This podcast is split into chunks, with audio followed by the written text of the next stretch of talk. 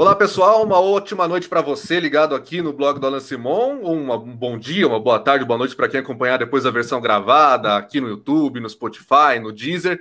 Sejam todos bem-vindos e bem-vindas. Estamos com a terceira edição do Roda Mídia, que está hoje no Capricho, porque temos aqui um convidado especial, que é o Sérgio Maurício, narrador da Band do Band Esportes. Hoje está aí no projeto de Fórmula 1 do Grupo Bandeirantes, o Grupo Bandeirantes de Comunicação, voltando a fazer a Fórmula 1 após 41 anos daquela temporada histórica em 1980, narrando naquela época com o Luciano do Vale, com o Galvão Bueno, fazendo ainda Nelson Piquet antes do título de Nelson Piquet. Então a Band teve um papel fundamental para a Fórmula 1 no Brasil, até porque foi a primeira emissora a transmitir uma corrida na íntegra para, para o Brasil.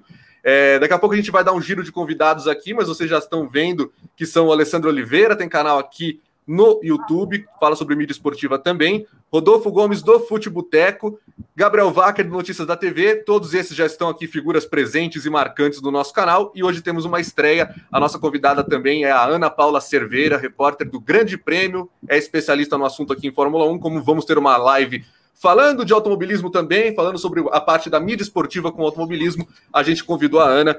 Mas agora vamos começar com a primeira pergunta para o Sérgio Maurício. Uh, Sérgio, você trocou a Globo e o Sport TV, né? Depois de 29 anos, quase 30 anos de trabalho. Você fundou o Sport TV desde que ele era top sport, você já estava lá narrando eventos históricos, automobilismo, Fórmula 1, mas também medalhas como o judô, Sara Menezes, Rafa, Rafaela Silva. Uh, o vôlei, uma ligação muito forte com o vôlei também. O que te motivou a topar esse papel na Band agora, como narrador titular da Fórmula 1, sair daquele, daquele mais ou menos uma zona de conforto que devia ser, estar na mesma empresa há três décadas, né? Uma boa noite para você, Sérgio. Seja bem-vindo aqui ao nosso Roda Mídia e muito obrigado por participar com a gente aqui.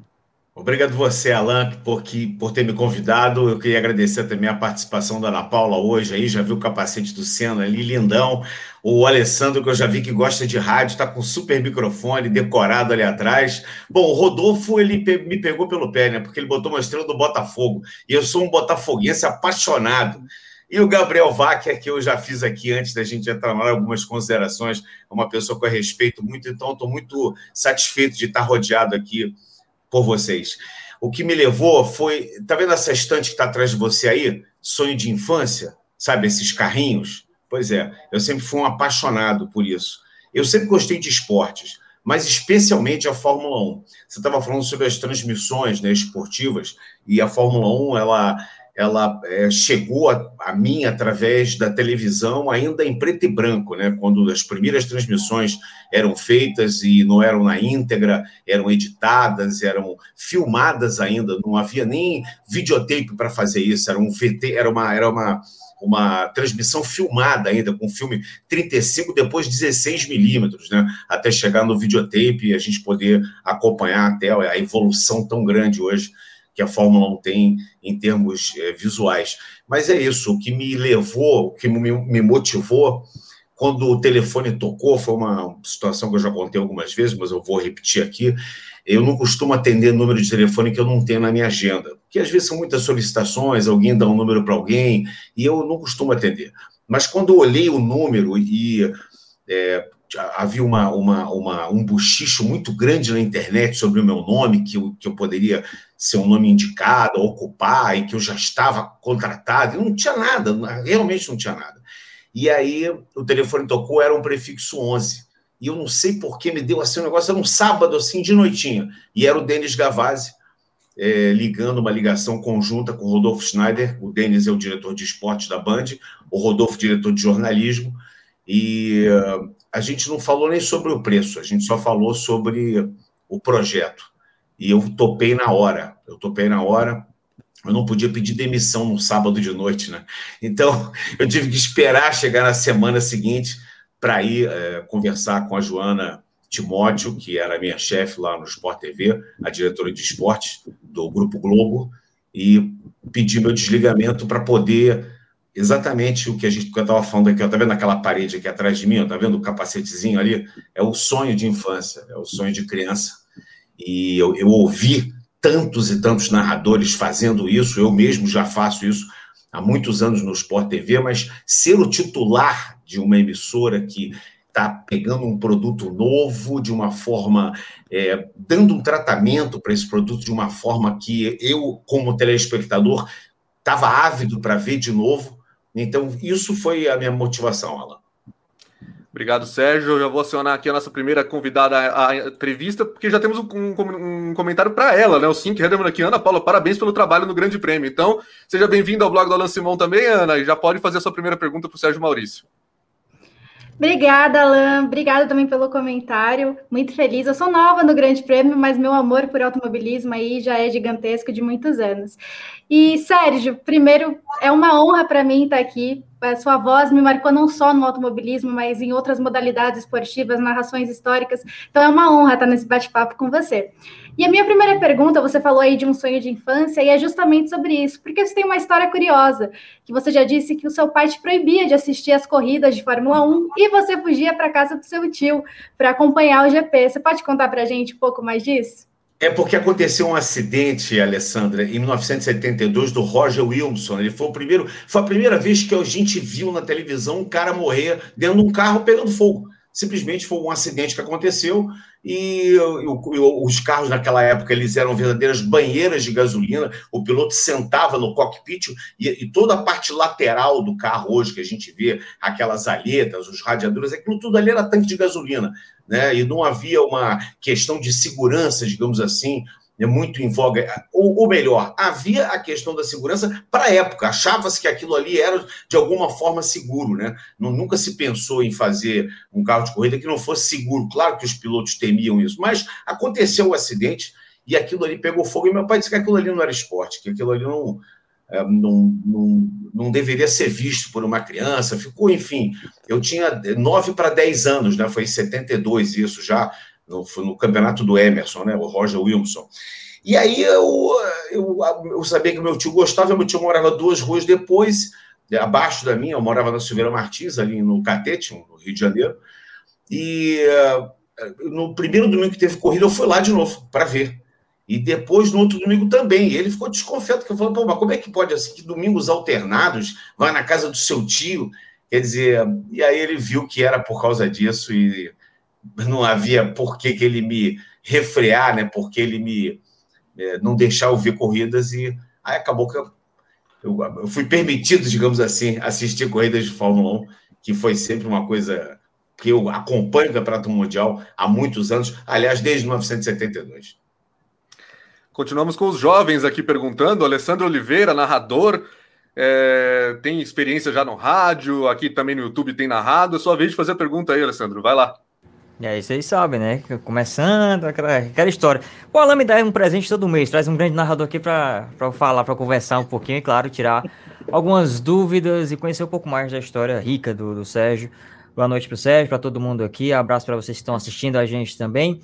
Sérgio, eu queria saber como foi a tua entrada, né? Já a gente sabe recente como foi a tua série do Sport TV, do Grupo Globo. É, a tua entrada lá, esse projeto para você ficar com as, com as corridas, com os GPs da Fórmula 1, outros esportes também, que você narrou grandes conquistas, enfim, olímpicas, inclusive, de Olimpíadas, né, que a gente ainda está nesse clima de Olimpíadas também, para a gente falar sobre isso. Mas como, em que momento foi que você saiu do patamar que gostava do, de Fórmula 1, gostava uh, da, da, modalidade da Fórmula 1 de assistir e passou a ser uma das vozes, referências da Fórmula 1. Hoje é a voz da Fórmula 1 no Brasil através da Band, mas já no Sport TV tinha este título, tinha já esta, esta marca, digamos assim. Em que momento isso aconteceu? Em que momento você parou e, e, e, é, percebeu isso? Não, e aconteceu por vontade minha, porque a Globo ela tinha o pacote da Fórmula 1 completo. E a Globo só passava o treino classificatório no sábado, a classificação, né, o Qualify, e a corrida no domingo. Né, isso durante anos. E um dia eu, fiquei perguntando assim, falei, mas vocês não, não tem o pacote completo e os treinos livres? Não, tem, o treino livre a gente tem aqui. Tanto que eu via as matérias dos repórteres, isso desde quando a Globo, a Globo, a Globo comprou os direitos, eu estava lá no Sport TV, e eu vi as matérias dos repórteres recheadas com, uma, com imagens que eram imagens relativas aos treinos livres, com aquelas matérias de sexta-feira, que faziam parte, inclusive, do bloco publicitário. E um dia eu comentando isso lá, junto com outras pessoas, eu falei com o Pascoal Ambrosio, inclusive, que era, que era o chefe na época, por que, que não, é, a gente não, não transmitiu o treino livre, né? Vamos fazer o treino livre, então, da Fórmula 1.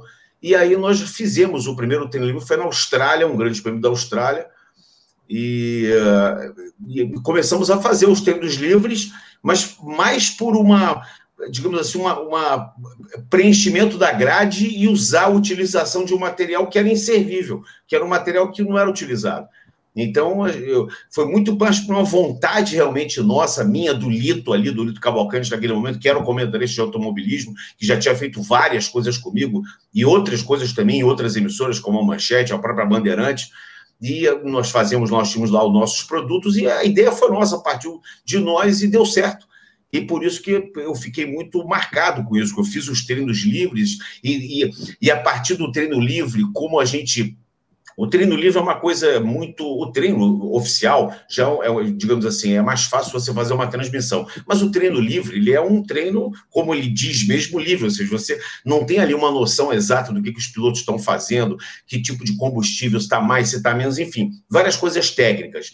Mas é, a gente começou uma conversa muito boa. O Lito era um cara muito bom, é um cara muito bom de papo, e a gente é, gosta muito de Fórmula 1, e passou a ter também um advento da interatividade. Né? A interatividade foi uma coisa muito legal, porque ela aproximou o público né, do canal. Foi o primeiro, o primeiro contato assim que o canal deixou, um canal aberto com o público, foi através do treino livre. Então, isso me aproximou também do telespectador. Né? Então, isso foi muito legal, quer dizer, a, minha voz estava marcada. Então, quando veio, Alessandro, o convite da Band, eu me senti muito seguro daquilo que eu estava fazendo. Em 2014, eu comecei a transmitir as corridas pela TV Globo. Eu comecei a fazer eventos na, na TV Globo em 2010, mas em 2014 foi a primeira corrida que eu narrei na Globo, que foi, inclusive, a última, a última pole do, do Brasil, que foi com o Felipe Massa na Áustria, em 2014 é, pela Williams, a última pole do Brasil. Foi a minha estreia na Globo, inclusive. Fui pé quente nesse dia. Lá, enfim, na corrida acabou o, o Felipe largando mal, mas foi muito legal isso. E a gente é, acaba virando também uma voz de referência das grandes vozes que a Globo já teve né, e tem no seu casting como Fórmula 1, e aí eu fui escolhido para ir para a Band, e eu posso dizer para você que eu estou me sentindo muito, mas muito feliz, muito em casa, a Band é uma emissora maravilhosa como como como casa mesmo, sabe? Assim, eu me sinto muito em casa. Parece que eu trabalho na Band há muitos anos. Eu estou muito satisfeito. É uma emissora que dá muita segurança e muita tranquilidade para a gente poder trabalhar. Rodolfo Gomes, do Futeboteco, a próxima perguntar, porque o Wacker aparentemente virou o dedo do ET ali na tela. Pode ir, Rodolfo. Primeira coisa, muito boa noite. É um prazer falar contigo, prazer conhecê-lo pessoalmente. Eu sou fã de longa data, embora eu não seja um, um cara que acompanha avidamente automobilismo, nunca foi muito a minha praia. Sempre curti outros esportes e um deles, para mim, você é o melhor narrador do Brasil. Tô falando de MMA, para mim, ninguém narra o UFC como você. Inclusive, tô com uma matéria aberta aqui, escrita por Alan Simon, em 2015. 10 de agosto de 2015, ele escreveu no torcedores.com que internautas elegeram, uh, te elegeram como o melhor narrador de UFC na época na Globo e você ficou com 50% dos votos, mais do que o dobro que o segundo colocado. Segundo colocado é, é verdade, eu me lembro disso. E eu adorava te ver narrando. Inclusive, depois eu vou te fazer uma pergunta sobre o UFC e MMA propriamente, mas a minha pergunta agora é, até para aproveitar esse gancho da, da, que a gente está falando sobre a sua mudança, saída da Globo e entrada na Band, você que ficou muito tempo, embora você tenha tido narrações também na Globo aberta, tenha tido essa experiência com o próprio uh, ah, UFC, uh, na Band você vem fazendo isso, você veio para ser o narrador titular de um, de um canal aberto, né? É, que diferenças que você, que sempre teve muito mais aparições numa TV fechada, que é o Sport TV, uh, em um canal pay-per-view como Combate ou próprio Premiere. Que diferenças mais você pode dizer que você consegue enxergar hoje em termos, uh, em todos os termos, de você ter mudado e ser um, um narrador titular hoje de uma televisão aberta? O que, que você poderia classificar como mudanças que são fáceis de dizer assim de bate pronto? Olha, primeiro eu quero dizer o seguinte: eu já trabalhei em TV aberta, porque eu também, concomitantemente à Globosat, e ao Sport TV e depois à TV Globo, eu trabalhei durante 26 anos na TV Educativa do Rio de Janeiro, que é uma emissora do governo. Eu fui servidor público federal e trabalhei na TV Educativa, que é uma TV aberta. Obviamente guardadas as devidas proporções em termos de audiência e de qualidade. a Band, ela, ela tem uma audiência que eu não sabia que a Band tinha. Ela tem um alcance que eu não imaginava que a Band tinha. O Gabriel, o Alan podem falar sobre Ibope, vocês estão muito é, é, habituados e lidam com isso diariamente, né, na ferição do Ibope, e eu não tinha ideia da penetração e da grandiosidade da TV Bandeirante. Então, o que eu posso dizer para você é que eu passei a ser. É, muitas vezes as pessoas me chamavam de o, o, cara do Tá Ligado ou do No Capricho, e hoje em dia muita gente me chama pelo nome. Assim, a partir do momento que eu entrei na Band, em fevereiro de 2021, eu tive uma projeção muito grande. Eu tive uma. Por, por, por parte da emissora, a emissora me deu essa projeção. A emissora me deu essa oportunidade de estar protagonizando uma das o, o, principal evento esportivo da emissora nos próximos dois anos, quiçá renove o contrato para muito, muitos e muito é, mais anos. Então, é, a, a, principal diferença é você falar para um público segmentado é, é, um peso enorme, porque é um público muito, é, muito minucioso nas suas críticas, muito com senso de observação muito bom, com muita, muito conhecimento, e você falar para o grande público é um grande barato isso, né? Porque você está lidando com todas as pessoas, até aquelas que é, você nem imagina que de repente um dia estão lá vendo uma corrida de Fórmula 1. Então é uma, é uma formação de um novo público. A nossa, a nossa principal, acho que, meta e, e, tentativa de conquista é formar um novo público, é trazer mais gente, porque, inclusive, nós não temos uma referência de esportista na Fórmula 1. Então é difícil você. Pô, não tem lá o Nelson Piquet, não tem o Ayrton Senna, não tem o Rubinho, não tem o Massa, não tem ninguém ali que é brasileiro para você ressaltar aquilo como um convite para que o telespectador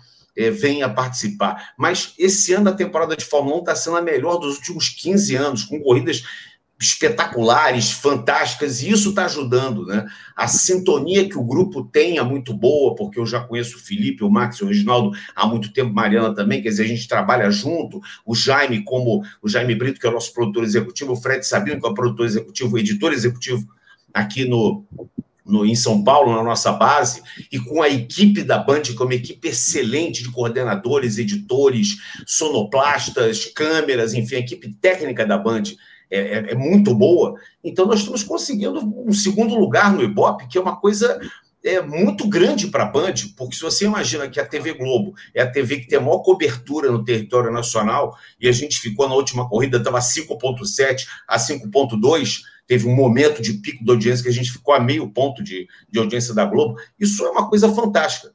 Então, eu acho que é, isso tudo é, simboliza o que eu posso dizer para você: esse reconhecimento que a gente está tendo, as oportunidades que a gente está tendo, e, e, poder trabalhar numa casa que abraçou um projeto chamado Fórmula 1, que, que, que valoriza a, a, o produto como ele deve ser valorizado. Muito bem, vou, já que estamos falando de audiência, vou chamar o especialista no assunto para fazer pergunta agora, Gabriel Wacker. Só vou registrar aqui que mandaram um superchat falando que você falou mal do Reiki Kovalainen. Aí fizeram até um perfil do Reiki Kovalainen. Eu falei mal. Sérgio falou mal de mim na Hungria. Eu venci lá. O cara cria o, perfil, cadastra o cartão de crédito, faz o superchat. Manda dois reais para falar. Eu acho que esse cidadão merece um aplauso. Eu merece um aplauso. Pô, Reik, eu, eu, falo bem, bota vintão aí, Reik, pelo amor de Deus. Ó. que espetáculo. Vai lá, Gabriel Wacker. Ai, Alan. Boa noite, Alan. Boa noite, Rodolfo, Alessandro, Ana. Boa noite, Sérgio. Só agradecer as palavras que você falou para mim no início. Muito obrigado mesmo. Vamos, vamos falar de audiência, né? Já que você entrou no gancho da audiência, é, a percepção que eu tenho é que vocês pegaram uma fatia do público que assiste esporte espetacular de manhã, acho que uns dois pontos, e ele mudou de canal para Band, além dos fãs da Fórmula 1, que realmente mudaram de canal. E era uma coisa que até a própria Globo, o pessoal falava, ai não, vai dar dois pontos, vai dar três. Acho que até eu acreditava nisso, o Alan, tinha essa base. Primeiro, tá acima do que você esperava, do que vocês esperavam. Segundo, você acha viável um primeiro lugar em breve? Você acha que dá para buscar? Olha, eu só não acho, Gabriel, porque não existe cobertura. É, a Contra Globo, você não tem como, como ser o primeiro, porque a cobertura em território nacional da Globo é maior do que qualquer outra emissora. Nem a Record, nem o SBT tem tantas antenas e tantas repetidoras e afiliadas como a Globo. A cobertura do território nacional. Mas eu acho que eu acho que não é nem isso que, de repente, a Band está preocupada em passar a audiência. Porque eu acho que nós chegamos num patamar de audiência muito legal, exatamente pelo que você falou. A gente somou, digamos assim, o que eu gosto de brincar, a, a Ana Paula sabe muito bem disso, do Grande Prêmio, os cabeças de gasolina. Tem os cabeças de gasolina, aqueles caras que vão ver corrida, que vem corrida na cultura com a Indy, que vão na Fox ver a NASCAR, acompanhar a motovelocidade, que vem, vem na Fórmula, no Sport TV, na Fórmula, Fórmula E, no Sport TV, que acompanha Stock Car. Esses são os cabeças de gasolina que são loucos por Fórmula 1. Esse é um, é um nicho de mercado muito grande no Brasil. Eu me lembro que alguns anos atrás, uns, talvez uns 10 anos atrás, era um nicho imaginado de 15 milhões de pessoas que consumiam o produto Fórmula 1. Quer dizer, então, você imagina que 15 milhões de pessoas há 10 anos atrás era um universo bastante razoável, que hoje deve, deve ser um número muito maior. Estou falando de uma pesquisa de 10 anos atrás. E absorvemos um público que foi lá ver, eu acho que, curiosamente, o que, que os caras estão fazendo lá? Por que, que eles entram meia hora antes? Por que, que eles ficam meia hora depois? O Band Esportes teve uma, um ganho muito grande de audiência, Gabriel, porque é, o Band Esportes incorporou também, além da Fórmula 1, a Fórmula 2, a Fórmula 3, a Stock Light passa lá. Quer dizer, a, o portfólio de esportes da, da Bandeirantes, e não só no, no, automobilismo, porque tem o campeonato feminino de futebol, tem o, a NBA, que é um, um, produto maravilhoso, entre outros tantos produtos. O show do esporte como programa, ele voltou a ser o grande programa de domingo, para quem é mais novo e pegou já a época da TV a cabo, o Luciano fundou o show do esporte, criou o show do esporte, era exatamente para ser uma TV a cabo aos domingos na TV aberta, ou seja, um programa de esportes, um dia para se falar de esportes o dia inteiro, né, para mostrar o máximo possível de esportes variados, de graça para o público. E esse viés a Band pegou também. Então, eu acho que é um, é um somatório disso tudo. Né? É, um, é um pouco do público que estava ávido para ver corridas completas, com início, meio, fim, pódio, champanhe, aquilo tudo, o, segmento esportivo, que é muito importante na TV aberta, porque a gente sabe que a população brasileira, ah, talvez 30%, 25% tenha TV a cabo. Né? Isso por números oficiais. A gente sabe que é muito mais do que isso, porque existe o, né, o a TV a cabo clandestina, mas é, teoricamente, ou, ou, ou é, em termos de números, a gente pode dizer isso, que 30% da população tem TV a cabo. E, e esse público a gente está tentando é, cativar ele como eu respondi na pergunta anterior, é você fazer a formação de um novo público. Então, de repente, o cara está passando por lá, pelo, tá, tá dando uma, uma, uma, olhada nos canais e para na Band e vê a Fórmula 1 e vê a forma que a gente está tratando a Fórmula 1. Né? E eu acho que é isso. A gente, eu, eu acho nem não é nem que a gente queira passar a Globo, porque eu acho que é quase que impossível acontecer isso. Mas chegar no ponto que a gente chegou, sim, para nós é uma surpresa muito positiva. Isso também conta pela, pelo campeonato que está sendo disputado esse ano. Uma corrida boa atrás da outra. Tivemos 11 grandes prêmios, agora estamos Não no intervalo.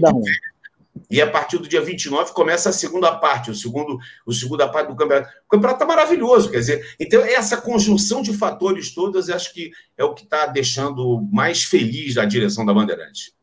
Vou até fazer uma observação em cima disso. Eu já comentei aqui no canal em vídeos anteriores. A Fórmula 1 na Band é uma das poucas coisas que, nesse momento agora que a gente está vivendo da, dos direitos de transmissão, da mídia esportiva, conseguem dar metade da audiência que a Globo dava com o mesmo produto. Então, a gente pode citar o Flamengo na Libertadores no SBT, a seleção brasileira no SBT também na Copa América e a Fórmula 1 na Band. O resto fica abaixo dos 50%, dos 45% é, por cento do que a Globo dava. Então, se você comparar um jogo do São Paulo, do Palmeiras no SBT, não dá nem metade do que dava na Globo, mas a Fórmula 1 tá nesse, nesse top 3 aí, vamos dizer, com Flamengo, com seleção brasileira. Não é pouca coisa, acho que demonstra um pouco a força da Fórmula 1 no Brasil e também é, o trabalho que tem sido feito pela Band, evidentemente. Antes de eu fazer a minha próxima pergunta aqui, eu vou registrar o superchat do Pedro Matheus.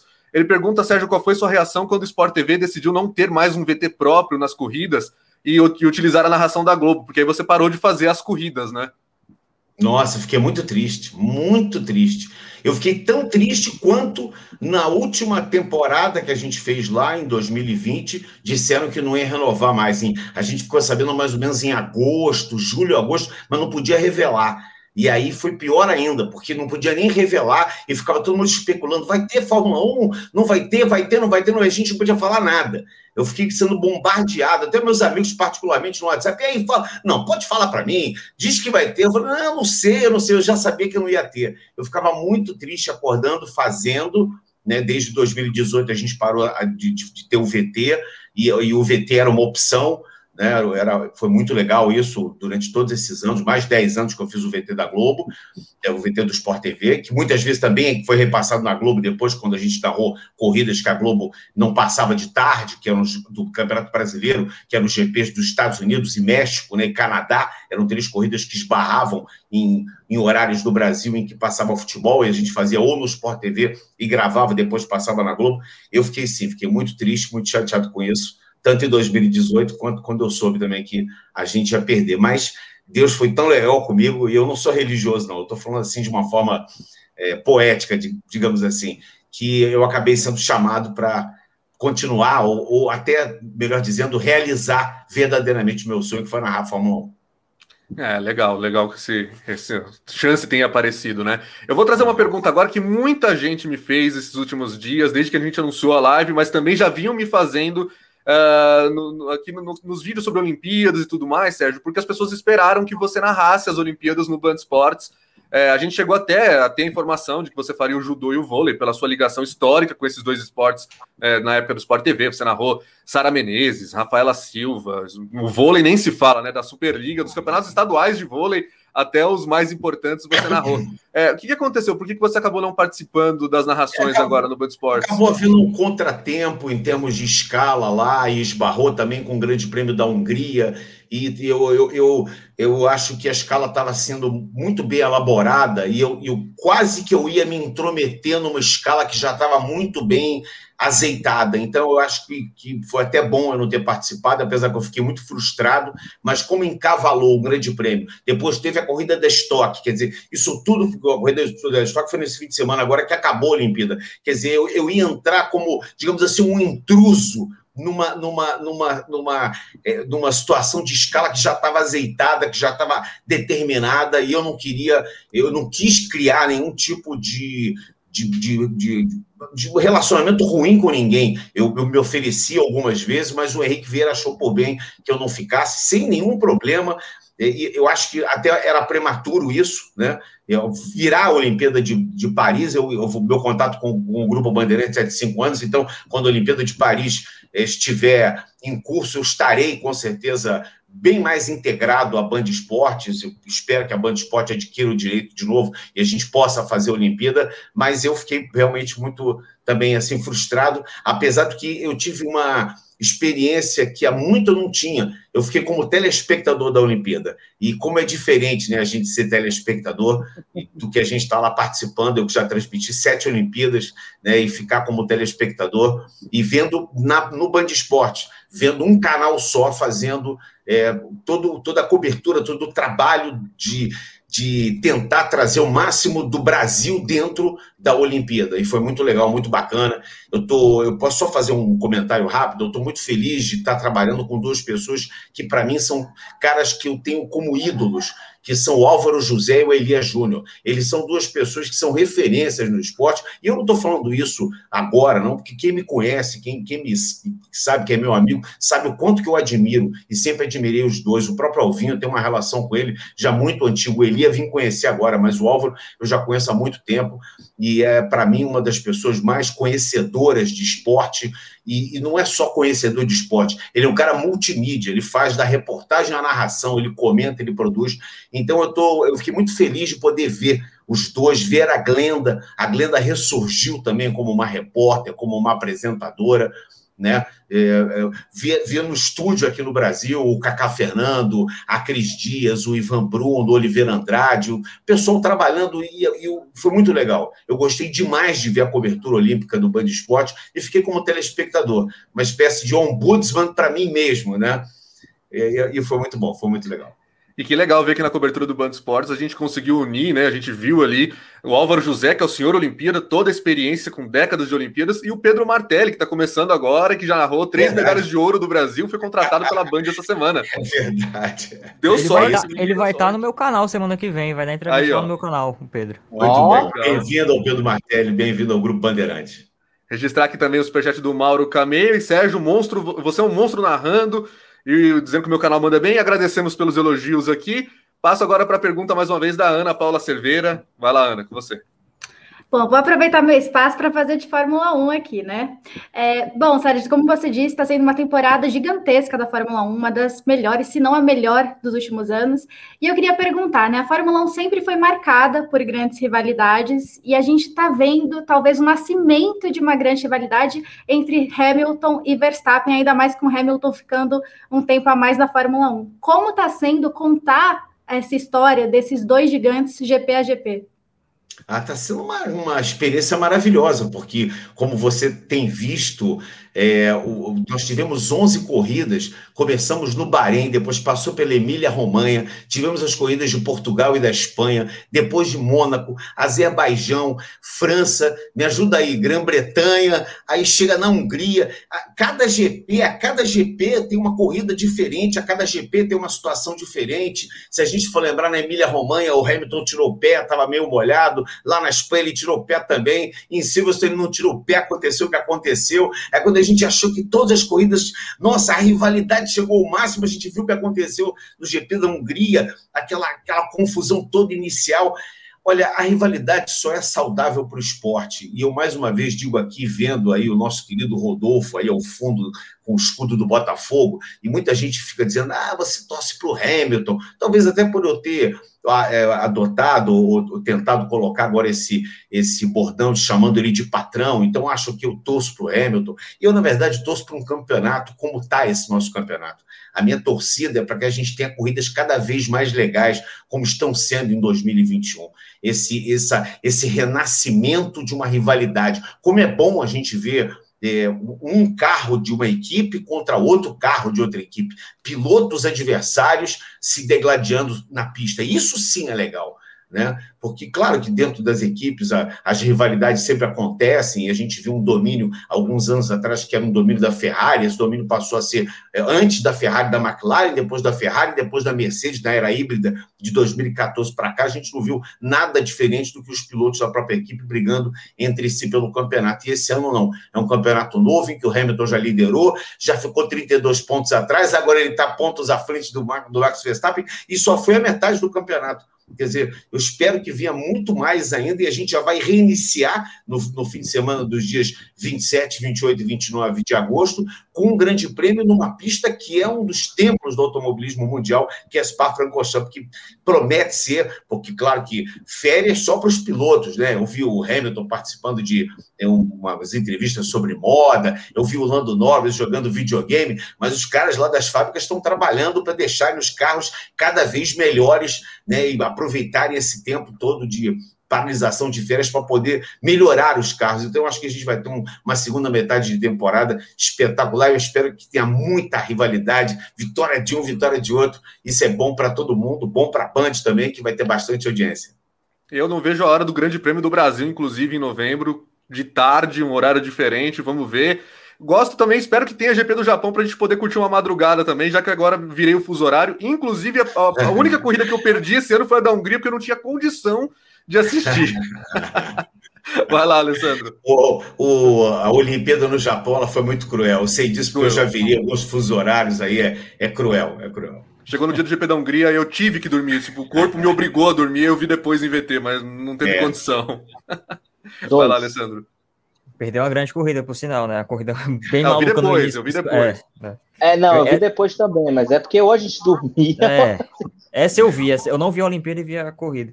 Uh, vamos lá, eu queria falar, já como narrador, né? Narrador gosta de bordão, alguns sim, outros não, mas você até falou, conhecido pelo.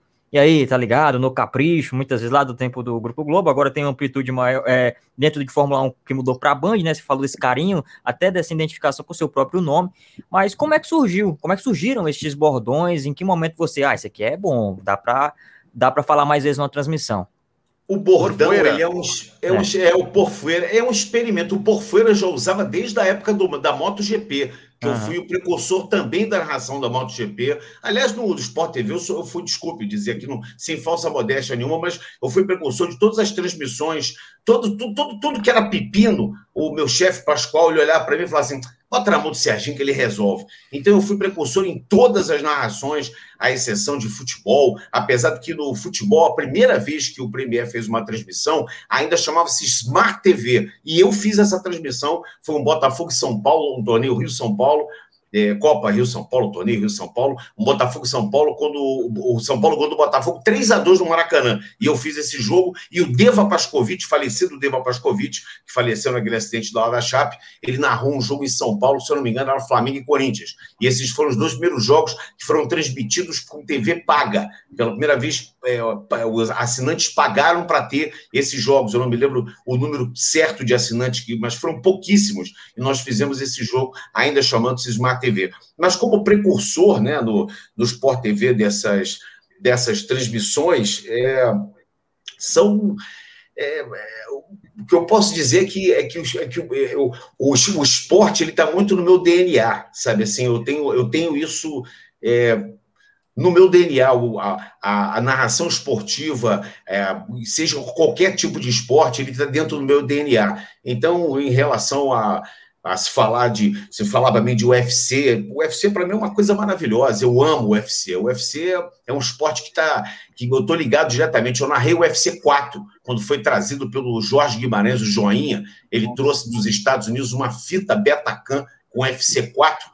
E eu narrei ele junto com o Paulo Borracha no comentário, e ele fazendo uma espécie de reportagem que e ainda era torneio, era na época ainda dos torneios, né? O, o lutador, às vezes, em alguns UFCs, ele não chegava nem à final, porque na semifinal o cara ficava tão arrebentado que ele não chegava na final, ou, ou lutava com alguém e ficava de stand-by de semifinal. Quer dizer, isso é uma coisa muito legal. Eu sou fundador do canal Combate também, fundador do Top do, do Sport TV ainda como Top Sport. Isso só me honra e me orgulha muito. Falou de MMA, acho que tá dado gancho, hein, Rodolfo? É com você. Pois é, gostaria de falar sobre isso, porque assim, a minha relação com MMA, ela começou muito antes, assim, da de quando o Brasil começou a olhar com mais carinho para isso, que ali o Anderson Silva já era multicampeão, a coisa veio para TV aberta, etc e tal. Eu me lembro de ainda pré-adolescente, nas madrugadas do Sport TV, que eu não tinha na época o canal Combate, que tal, já, já se chamava Combate nessa época, eu não me lembro. Premier Combate. Bem, Premier Combate, bem nos primórdios, mas de vez em quando, de madrugada, do sábado para o domingo, rolavam umas lutas do Pride. Uhum. Clássicas, assim, entre Vanderlei Silva e Kazushi Sakuraba, umas coisas. E o Pride era ainda mais violento, porque tinha umas um, algumas regras que existem no UFC, de algumas proibições, não existiam no Pride. Você podia bater tiro de meta. No, e era, no, e era no ringue, era no ringue de boxe, com quatro cordas apenas. Então, Exatamente. não por outra, não por outra, de vez em quando o lutador era, era ejetado do ringue, saía do ringue, caía, quebrava a cara e voltava. Exatamente. Foi nessa época que eu comecei, nas suas narrações, a me, meu, me deliciar com esse esporte até hoje, uma coisa que eu acompanho praticamente todo o evento. E eu gostaria de saber qual narração, seja do Pride, seja do UFC, mas que quando você se lembra de uma narração que você fez, independentemente de, do contexto, que você se lembra com mais carinho, seja porque você acha que você narrou melhor, seja porque você se emocionou narrando, enfim. Conte aí para mim que eu tenho curiosidade de saber. Tem algumas. Tem uma, tem uma vitória do Vanderlei Silva sobre, o Quinton Jackson, o Quinton Rampage Jackson, que foi espetacular. Uma vitória que os dois ficaram trocando porradas um com o outro até que o Vanderlei encaixou um golpe e derrubou. Eu fiz, eu, foi, olha, você vê como é que, que às vezes as coisas é, na nossa vida esportiva elas, elas têm uma emoção positiva e, de, eu, e também uma emoção de, negativa, assim, de tristeza. Eu, eu fiz tantas e tantas e tantas lutas, não só eventos de, de MMA, mas de boxe também, porque eu narrei muito tempo boxe. Eu fiz um programa no canal USA, ainda canal USA, hoje Universal, que chamava-se Tuesday Night Fights que depois a ESPN levou e virou Friday Night Fights, mas era as terças de boxe, era o nome desse programa em português. Então eu narrei muitas lutas de boxe, exatamente da Arena Verde no MGM. E aí o, o, o Anderson foi lutar é, contra o é, aquele o que ele perdeu na primeira vez, meu Deus, me fugiu o nome aqui agora dele. Bom, ele o foi Chris Weidman, não? Chris Weidman foi lutar exatamente contra o Chris Weidman e ele acabou sendo nocauteado. E eu estava lá. Eu, a gente ficou a semana toda em Las Vegas, fazendo programas diretos de lá, é, com aquela expectativa da luta. E aí aconteceu aquilo. Quer dizer, isso foi uma das coisas que mais me deixou marcado também, porque eu fui naquela arena, não deu entrar, olhar aquela arena e falar, cara, eu tô aqui na Arena Verde, eu tô aqui na, no MGM Hotel, vai ter a luta do Anderson, eu vi todo o preparo, toda a montagem, a gente fazendo programas ao vivo dentro do combate, programas para o Sport TV, e depois aquele fecho né, que teve, e dali, inclusive, a carreira do Anderson nunca mais foi a mesma, porque ele, Acabou. ele foi nocauteado, depois da revanche ele quebrou o pé, e aí você é. sabe muito bem, mas para quem não sabe, ele nunca mais conseguiu decolar na carreira e a carreira dele teve um declínio. Ele foi um campeão durante 10 anos invicto do UFC, o cara que mais. É, né, foi o cara mais, mais incrível que já passou pela história desse, dessa, dessa, dessa entidade, né, desse, desse confronto que é o UFC. Mas é isso, algumas boas histórias. Eu, eu narrei o primeiro Jungle Fight, que foi lá no Hotel Ariaú, né? Foi, foi um evento que o Valide Ismail fez, e nós pegamos um barco e subimos duas horas no Rio Negro. O Hotel Ariaú era o Hotel Palafita, era um hotel feito em, em cima de troncos de árvores, era uma das coisas belíssimas que tinha, muito perto de Manaus e muito para o turismo ali, era uma, era uma coisa muito legal. Então, eu fui narrei o primeiro Jungle Fight, enfim, muitas e muitas lutas, passando pelo judô também, medalhas de, pan-americanos, de Jogos Pan-Americanos, a primeira medalha de, de ouro no jogo dos Jogos Pan-Americanos do Taekwondo, com o Diogo Souza, fui eu que narrei também. A luta está no meu DNA, eu gosto muito. Vou passar para o Vaca, só vou registrar aqui a pergunta do G Ceará, que ele sempre comenta aqui no canal, a gente fala mais de futebol, ele é um fã de automobilismo, tanto é que usa o Ayrton Senna dos jogos de antigamente, do Super Mônaco, né? Ele quer saber quais esportes você praticou antes do jornalismo, que ele diz aqui que você sabe, ele sabe que você foi cartista e jogador de vôlei.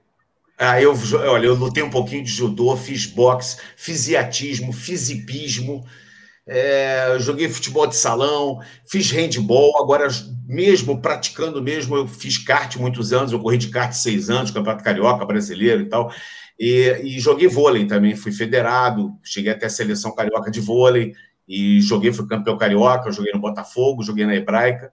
Então, esses foram os meus esportes que eu pratiquei. Mas eu, eu sou um amante de esportes, né? Então, é, mesmo os que eu não pratiquei, eu amo vê-los, amo estudar sobre eles né? Eu pratiquei pouco, por exemplo, judô, mas é um esporte que me identifico demais, porque é um esporte em que eu, eu narrei muito, eu convivi demais com a comunidade do judô, então eu tenho uma, uma segurança muito grande e uma, um prazer muito grande em narrar o judô. O MMA, a mesma coisa, né?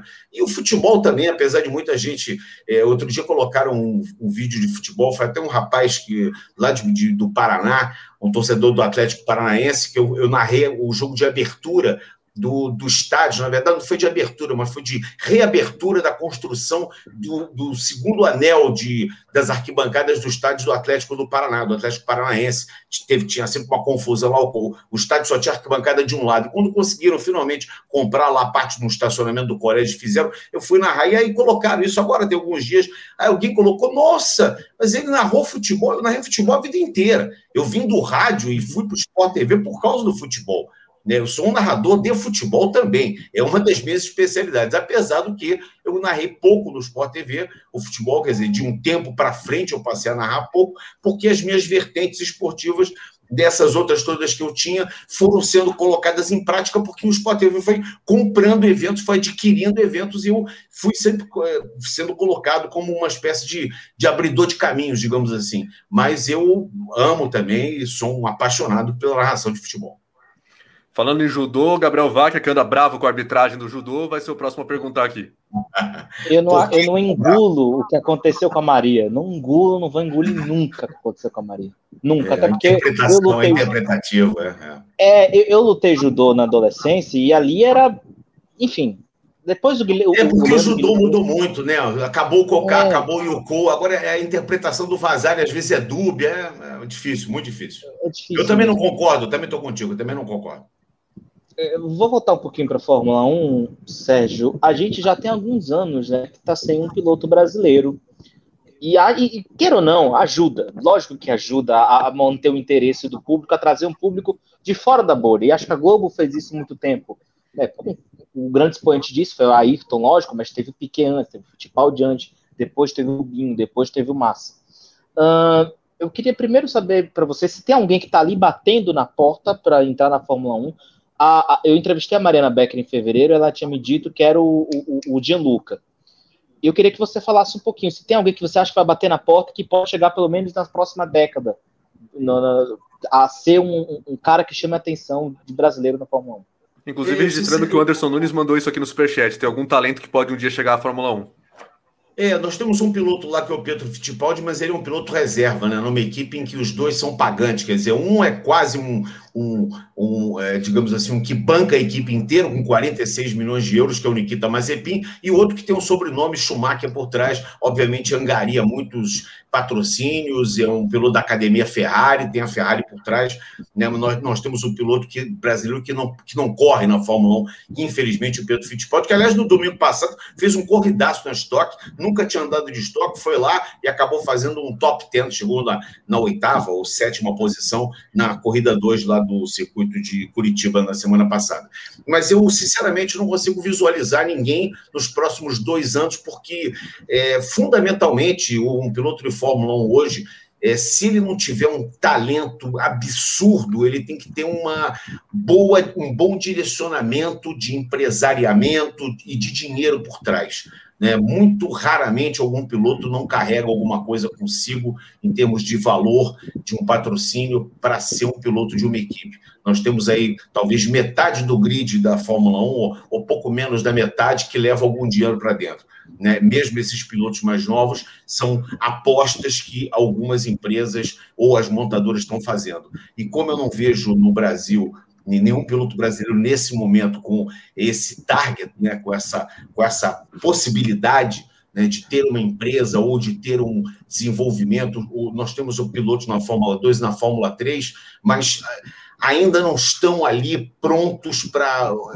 E, e, fundamentalmente também porque o país passa por uma crise muito grande. Então você não pode imaginar é, alguma, alguma, empresa querendo investir numa possibilidade ainda, né? num, num futuro. Né? A coisa está muito imediatista nesse momento. Né? Os próprios pilotos brasileiros que estão indo agora correr de kart e estão tendo sucesso, como o caso do Rafael Câmara, que é um jovem ainda de 13, 14 anos, que está correndo de kart, ele está indo porque o pai dele tem dinheiro para mandá-lo para correr de kart lá assim, ele está disputando o Mundial, ganhando, ganhando etapas de Mundial, mas isso por, por causa do, do, do, patrocínio que ele tem, fundamentalmente do pai dele. Claro que ele tem apoio aqui da, de equipes, ou preparadores de motores e tudo, mas o, o apoio fundamental é o patrocínio não o patrocínio. Então, eu acho que isso é uma coisa que é, afasta possibilidade da gente ter um brasileiro próximo da Fórmula 1. Eu, sinceramente, eu não vejo a Mariana falou do Gianluca, assim como o talento, o Caio Collet também é um talento, né? Mas só o talento agora não basta, tem que ter o dinheiro por trás. Mas acho que dá é tempo da gente fazer. Opa. Ah, então. Mas é, é acho que dá tempo da gente fazer mais uma rodada de perguntas aqui. Aliás, quero esclarecer que o Roda Mídia não é uma homenagem a Nikita Mazepin, tá? Podia ser o Spin Media. É o Spin Media. É. Sérgio, uma, da minha parte aqui, a última, depois a gente roda uma pergunta de cada um também. É, okay. Você está consolidando uma equipe de Fórmula 1 na televisão, né? Claro, na Band, mas o fã de Fórmula 1 está se acostumando. Sérgio Maurício, Reginaldo Leme, Mariana Becker, é, o Giafone, enfim, o Max Wilson. Será que podemos já ter isso no futuro, mesmo que um dia não, não continue na Band, mas que exista uma equipe de Fórmula 1 que vai rodar onde quer que a, a, a, categoria esteja, como aconteceu com a Fórmula Mundial no Brasil, né? Fórmula Mundial, Fórmula Indy, durante muito tempo era Theo José na, na Manchete, no SBT, na, uhum. na Rede TV, onde fosse. Será que mais ou menos a gente se encaminha para isso, para ter uma equipe que o fã de Fórmula 1 vai poder acompanhar em qualquer lugar onde a categoria vá? É, pelo menos nos próximos dois anos, esse ano e no próximo, sim, na Band. Eu não sei qual vai ser o destino da Fórmula 1. Eu posso ter, te, te garantir, tenho certeza absoluta, que a Band vai fazer muita força para manter esse produto. Até porque não valeria a pena todo o esforço que fez para ficar só dois anos com o um produto, todo o custo que está sendo a Fórmula 1, porque não é barato. É um custo muito alto e as cotas ainda não estão todas fechadas. Né? Fechamos boas cotas, mas não fechamos todas ainda. Mas a gente espera, sim, que nessa segunda metade da temporada temporada a gente consiga fechar as cotas. E se eu tiver a sorte, tiver a, a né, realmente eu posso dizer isso para você, a sorte, a felicidade de ser a voz da Fórmula 1, seja onde a Fórmula 1 estiver, eu sou um, um, um, jornalista esportivo, eu sou um radialista, eu sou um cara apaixonado né, pelo que faço. Eu até brinco muito com algumas entrevistas que eu dou, que eu falo que eu sou um cara muito privilegiado, porque eu faço o que eu mais gosto e ainda me pagam para isso. Então, só por isso já é uma felicidade para mim. Então, se tiver que ser, é, será. Vamos esperar. Só o tempo pode dizer. Nos próximos dois anos, é, esse final de segundo semestre e no próximo ano, com certeza estará lá na Band. Vai lá, Ana. Bom, Sérgio, eu queria te perguntar a respeito das corridas sprint, porque você narrou a primeira corrida sprint da história da Fórmula 1. Queria te perguntar o que você achou desse novo formato e também se ele preenche bem um, fim, um GP, né, um fim de semana de Fórmula 1, porque é uma tentativa da Liberty Media em dar mais visibilidade, trazer mais público para a Fórmula 1, e queria saber, em termos de audiência, o que você achou desse novo formato. Olha, de audiência mudou pouca coisa, ficou ali mais ou menos na audiência do treino, porque como foi um primeiro experimento, né, assim como em termos de audiência, ele acabou não sendo muito mais audiência do que, da, do que deu a corrida no dia seguinte, que deu muito, deu, deu, deu o dobro de audiência, para você ter ideia. Então, ah, como, em termos de audiência, eu não sei. Agora, é um experimento legal. Eu acho que em alguns formatos ele funciona. Esse ano eles vão tentar ainda em Monza e provavelmente no GP de São Paulo. Serão os três, então teria, terá sido, já foi na, na, na Grã-Bretanha, na Inglaterra, Monza e o GP de São Paulo. É um experimento ainda. Eu acho, Ana, que os pontos são muito poucos para um fim de semana de muita. É, possibilidade de dar errado as coisas, né? São três, dois e um pontos só, os três primeiros pontuando. Então, apesar do que a corrida foi boa, né? A corrida, por incrível que pareça, ainda foi um corridaço. A gente teve aquela largada do Alonso, que foi um negócio assim alucinante, né? Ver o Alonso parecia um jovem, né? Eu olhei ali aquilo ali, eu falei, gente, era o Alonso de 95, de, de 2005, assim, aquele cara com a mesma vontade, com aquele mesmo apetite. E como é bom a gente ver isso. Agora, as equipes, o, o que, que, se discutiu muito foi em, em relação às possibilidades que acabaram até não acontecendo, né? De quebras ou de um acidente. Eu acho que os pilotos se seguraram um pouco né, até pelo formato novo, sabendo que teria uma corrida aí sim, com, com a pontuação completa no domingo para acontecer. Mas eu gostei do formato. Se a pontuação aumentar, eu acho que seria legal. Podia voltar à pontuação antiga. Os seis primeiros recebiam pontos: 9, 6, 5, 4, 3, 2, 1. Né? Como era a pontuação antiga do Campeonato Mundial, antes de mudar para 25 pontos. Fazia aquela pontuação antiga retrô, uma corrida de 100 quilômetros. Eu, particularmente, gostei. Gostei sim. Alessandro. Eu vou pedir aqui uma opinião do Sérgio, né, sobre essa, essa nova realidade de mídia esportiva que a gente vive, né, a chegada dos streamings, a própria F1 TV Pro, né, que tem que a plataforma que foi lançada com essa nova configuração de transmissão da Fórmula 1 e também das, das demais, categor demais categorias esportivas, futebol principalmente, né? A saída de várias competições da Globo, a saída uh, da, da Sul-Americana, que já tinha acontecido antes, depois a Libertadores, estão no SBT, que muita gente até pouco tempo atrás não acreditava, né? Que poderia ver em outras emissoras o futebol e outros esportes, e a Fórmula 1 um dos, um dos principais né, assuntos dessa reviravolta na mídia esportiva. Agora eu quero saber de uma pessoa que está de dentro, né? Que, que foi que um dos personagens, um dos envolvidos, sai do Sport TV depois de muitos anos, quase 30 anos, vai para Bandeirantes, vai para o grupo Bandeirantes e como é que você observa essa mudança, essa troca de campeonatos, de modalidades, do esporte na TV aberta e também na TV fechada nessa mídia esportiva agora? Eu acho isso muito saudável, Alessandro, porque isso está dando oportunidade exatamente do público, até mesmo através do streaming, escolher o que, que ele quer fazer. O cara quer comprar os jogos só do Flamengo, quer comprar os jogos só do Atlético Paranaense, quer ver só a Copa do Brasil,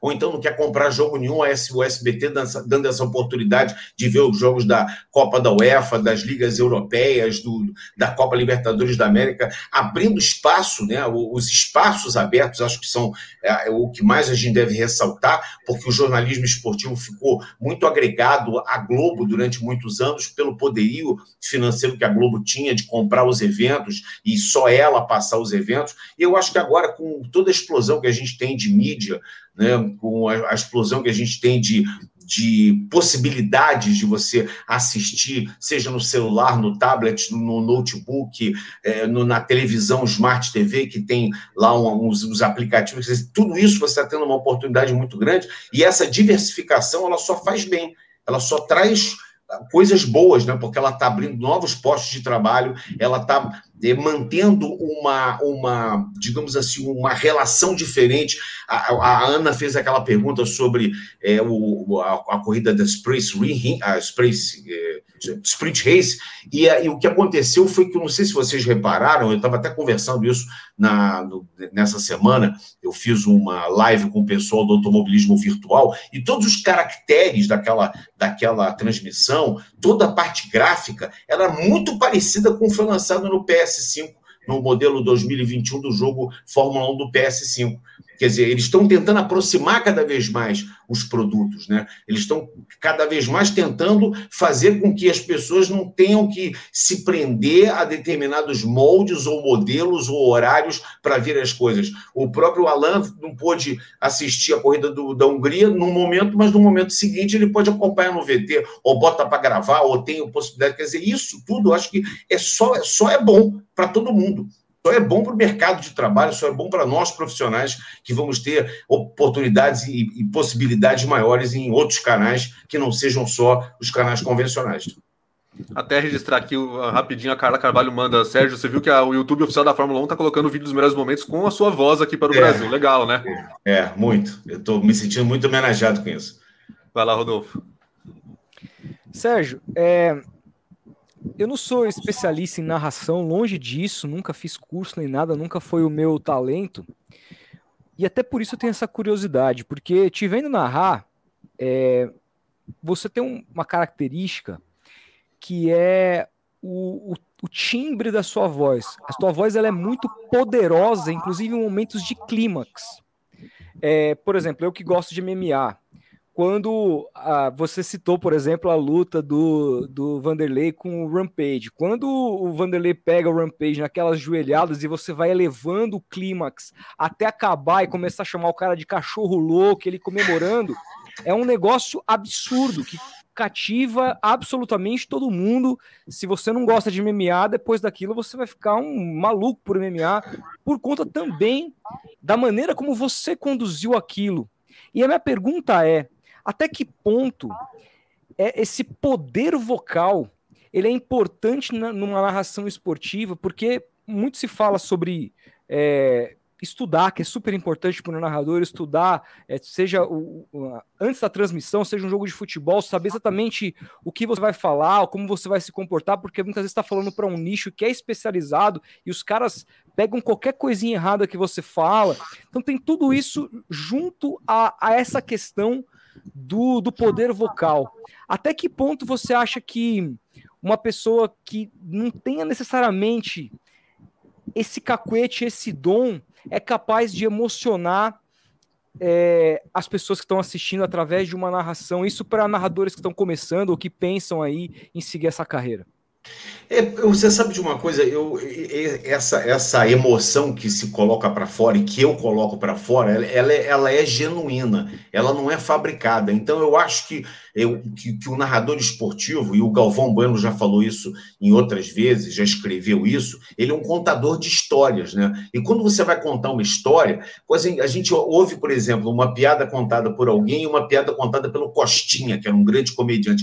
O, o simples fato do trejeito todo que ele tinha de contar uma piada e de fazer as vozes diferentes e de fazer imitações, aquilo tudo transformava uma história que às vezes é uma bobagem numa coisa maravilhosa, uma coisa engraçada. E eu acho que o esporte tem isso, porque o esporte mexe com a emoção de cada um. Você ali está lidando com as emoções de quem está vendo. Então, se uma pessoa está ali parada, vendo uma luta, por exemplo, eu acho que ela, o que ela espera, além de ver aquela, aquela troca toda de, de, de, de, golpes, de socos, aquela movimentação técnica dos dois ali, ela espera ver um narrador entusiasmado, ver alguém narrando aquilo ali como aquilo ali está acontecendo, né? E todos os esportes que eu sempre narrei, eu sempre procurei colocar essa dose de emoção. Desde a época do rádio, quando eu trabalhei nas rádios, eu trabalhei na, na, na, na Rádio Roquete Pino, depois na Carioca, na Continental, na Tamoia, na Nacional, todas na Manchete. Eu, eu sempre, o meu slogan na rádio era locutor que transmite emoção, porque eu sempre transmiti com muita emoção. Então eu sempre, eu sempre me dediquei a isso. Né? Numa época no Sport TV, nós fomos, digamos assim, tolhidos de dar uma certa dose de emoção, porque se achava a direção do Sport TV, achava que tinha que ser uma coisa linear, que o, o, o ouvinte, o, o, o, telespectador, o espectador, o, espectador da TV a cabo, né, o teleassinante, ele era uma pessoa, digamos assim, com um perfil que, que por eles era um perfil de, que, não, que não queria ouvir aquele tipo de narração que era feita, então tinha que ser uma coisa mais clean. Mas depois que isso foi, digamos assim, mais liberado, que houve, aconteceu a troca de direção lá, é, a gente pode colocar para fora isso. E isso aproxima de, de uma certa forma, porque é, o, o, cara se sente ali é, tocado por, a, por, por, aquele narrador, né? Quando você está dando tudo ali, seja num evento de luta, seja numa corrida, seja num jogo de futebol, num jogo de vôlei, o esporte que você estiver narrando, né? Se você coloca bastante emoção naquilo ali, agora eu acho que a emoção tem que ser genuína. Na narração esportiva, Rodolfo e amigos que estão acompanhando, existem várias vertentes né, várias valências. Entre elas, a técnica. Existe uma técnica de você começar uma transmissão, de você acionar os comentaristas, os repórteres, você saber a hora certa de ler os anúncios, dar as deixas para rodarem os anúncios que vão entrar de inserção. Existe toda uma técnica para aquilo ali. Você vai para o intervalo, você volta, você faz os melhores momentos. Existe toda uma parte técnica roteirizada. Mas existe uma história sempre no esporte que você começa a contar, você não sabe qual vai ser o meio, qual vai ser o fim dela. Então, você vai crescendo de acordo com o que está acontecendo e a, e a, tua emoção vai crescendo junto. Você vai esquentando e vai aquecendo também aquele que está vendo. Então, eu acho que é isso. É, é, você narrar com o coração, narrar com emoção, que é a, é a forma que eu sei fazer. Uma vez, a minha mãe falou assim, meu filho, você se desgasta muito, você fica às vezes rouco no final da transmissão. Aí eu falei para ela, mas mãe, eu não sei fazer de outro jeito. Eu só sei fazer assim. Entende? Então, é, é para mim pode ser uma Madureira e Rosita Sofia ou Fla-Flu no Maracanã, eu vou narrar da mesma forma, porque eu, isso sempre foi assim, eu sempre narrei dessa forma. Então, eu acho que isso talvez seja um dos fatores que, eu, que me aproxime do público, porque as pessoas gostam de ser tocadas pela emoção, né? E o esporte mexe com a emoção, e eu tento mexer também com a emoção. Então, eu acho que é por isso. Aliás, até, vou até contribuir para o debate, porque para mim, embora eu seja fã de Fórmula 1 mesmo, pode ver por aqui, pela estante no, no, estúdio e tudo mais, é, pra, nada, nada, nada supera nas suas narrações o que, em sentido de me emocionar, do que Sara Menezes e Rafaela Silva, os ouros do Brasil no judô em Londres e no Rio de Janeiro. Para mim, sensacionais. Não narrou esse ano, né, Sérgio? Sem, sem Sérgio Maurício, sem ouro no judô. Estão guardando lá para Paris. Estão guardando para Paris. Vai lá, Wacker, sua última. É, Sérgio, daqui a alguns meses a gente tem já o GP do Brasil, né? Provavelmente vai ser o GP que vai ter mais apelo junto ao público. O que, vocês estão preparando para essa transmissão? O que, que você pode falar? A gente está preparando uma super cobertura. Você sabe que a Rádio Bandeirantes ela sempre foi a emissora oficial do Grande Prêmio Brasil, tanto que lá no, no Interla Interlagos a Rádio Bandeirantes fica o tempo todo é, a narração o tempo todo é da Rádio Bandeirantes. Esse ano, o Grupo Bandeirantes de Comunicação é o, o grupo que vai transmitir para rádio e televisão o Grande Prêmio de São Paulo agora, que deixa de se chamar GP do Brasil para se chamar GP de São Paulo. Há uma mudança de nomenclatura aí em relação aos patrocinadores, em relação até à própria Bandeirantes. Então, nós estamos chamando de GP de São Paulo. O que está sendo preparado, Gabriel? O que, o que eu posso adiantar para você é que vai ser uma cobertura. Nós vamos morar lá pelo menos uma semana.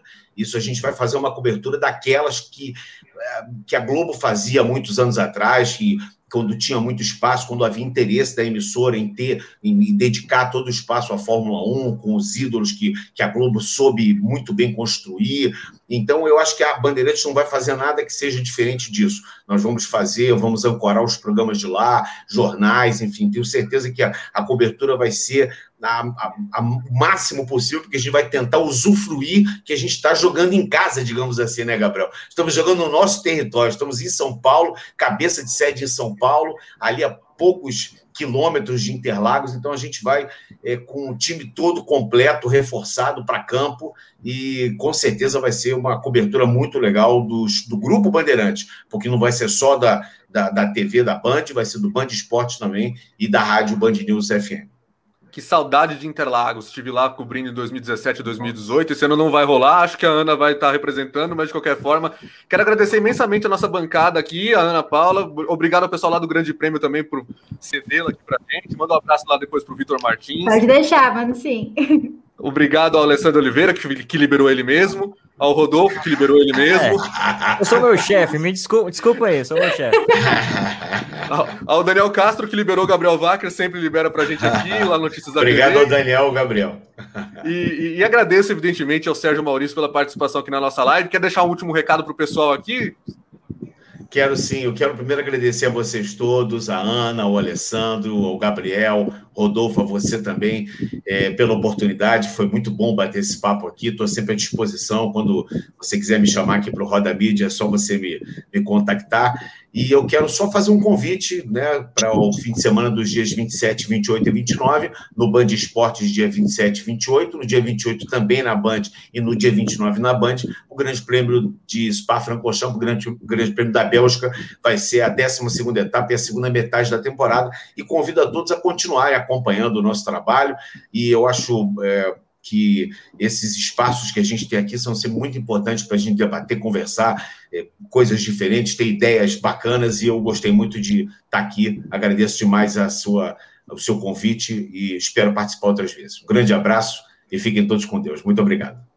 Obrigado uma vez, mais uma vez ao Sérgio Maurício. É uma honra imensa para a gente estar recebendo sempre aqui grandes nomes. Essa foi a terceira edição do Roda Mídia. A primeira com o Theo José no mês de junho, a segunda com o Paulo Andrade no mês de julho. Estão já disponíveis aqui no YouTube. Você pode conferir na íntegra. Tem vídeos com os melhores momentos também. Os melhores momentos desta live estarão no ar na segunda-feira aqui no canal. E a íntegra também, provavelmente, na segunda-feira, vai entrar aqui no, aqui no YouTube. Já fica agora quando terminar a live mas também entrarão em formato de áudio no Spotify e no Deezer, para você poder acompanhar de todas as formas, tá indo para o trabalho, vai ouvindo. Foi um papo muito bacana, valeu realmente a pena nesse pouco mais de uma hora aqui.